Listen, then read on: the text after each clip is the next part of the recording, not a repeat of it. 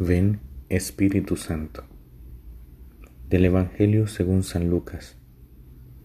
En los días de Herodes, rey de Judea, había un sacerdote de nombre Zacarías, del turno de Abías, casado con una descendiente de Aarón, cuyo nombre era Isabel.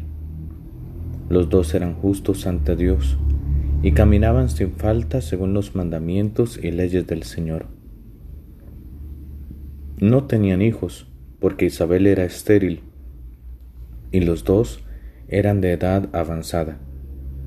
Una vez que Zacarías oficiaba delante de Dios con el grupo de su turno, según la costumbre de los sacerdotes, le tocó en suerte a él entrar en el santuario del Señor a ofrecer el incienso.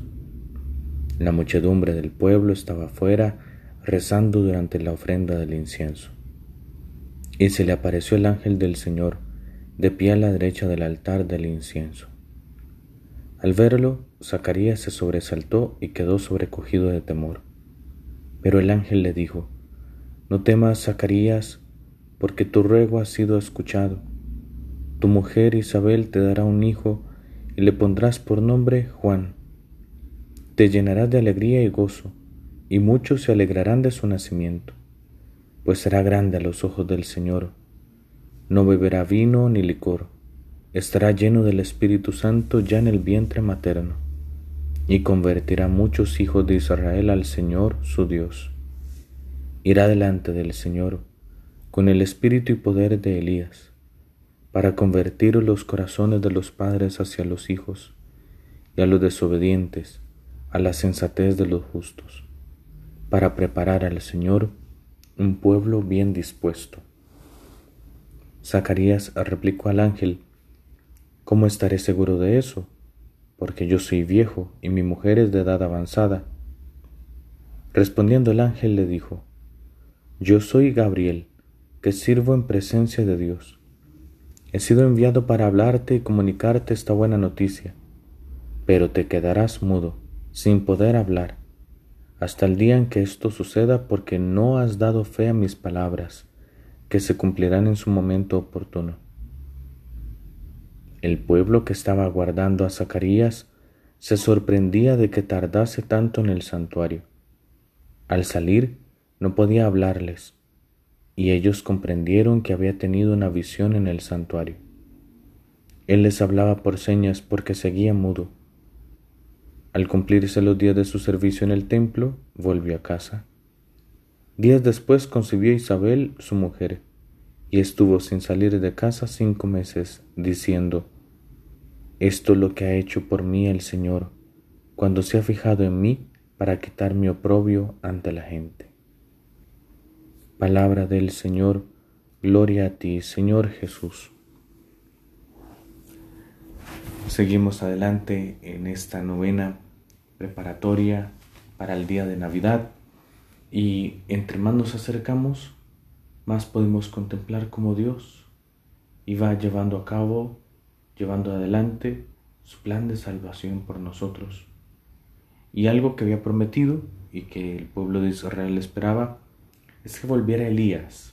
Pero ¿qué significa que volviera Elías? Porque ya Elías había pues vivido hace muchísimos siglos, ¿no? Atrás. Pues precisamente el ángel Gabriel al hablar con Zacarías nos da la clave. Juan el Bautista, ese niño nacido del milagro de que dos ancianos concibieran, eh, de que su madre fuera estéril, pues tendrá el espíritu de Elías, la misión de Elías para preparar un pueblo bien dispuesto al Señor, para llevar a la conversión a, todos los que están dispersos, desviados, con corazones destrozados. Pues nosotros damos gracias también.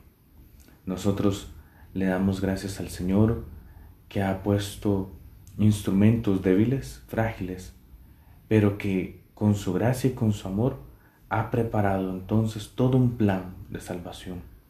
Dios ha llevado un plan que se llama económico precisamente, o sea, lo que Dios ha dispuesto para su casa. Y toma en cuenta entonces a estos ancianos para que sean padres de aquel que preparará el pueblo bien dispuesto para la llegada de Jesús el Señor. Pues nosotros entonces también le pedimos al Señor que nos ayude a prepararnos con el Espíritu Santo, a que podamos tener un corazón bien dispuesto para Jesús, para recibirlo, para que Él nazca en nuestros corazones, para volver a Dios. Tenemos estos días para entonces pedirle eso al Señor. Dame un corazón bien dispuesto que te pueda recibir. Gloria al Padre, y al Hijo, y al Espíritu Santo, como en el principio, ahora y siempre, por los siglos de los siglos. Amén. Ven, Señor Jesús.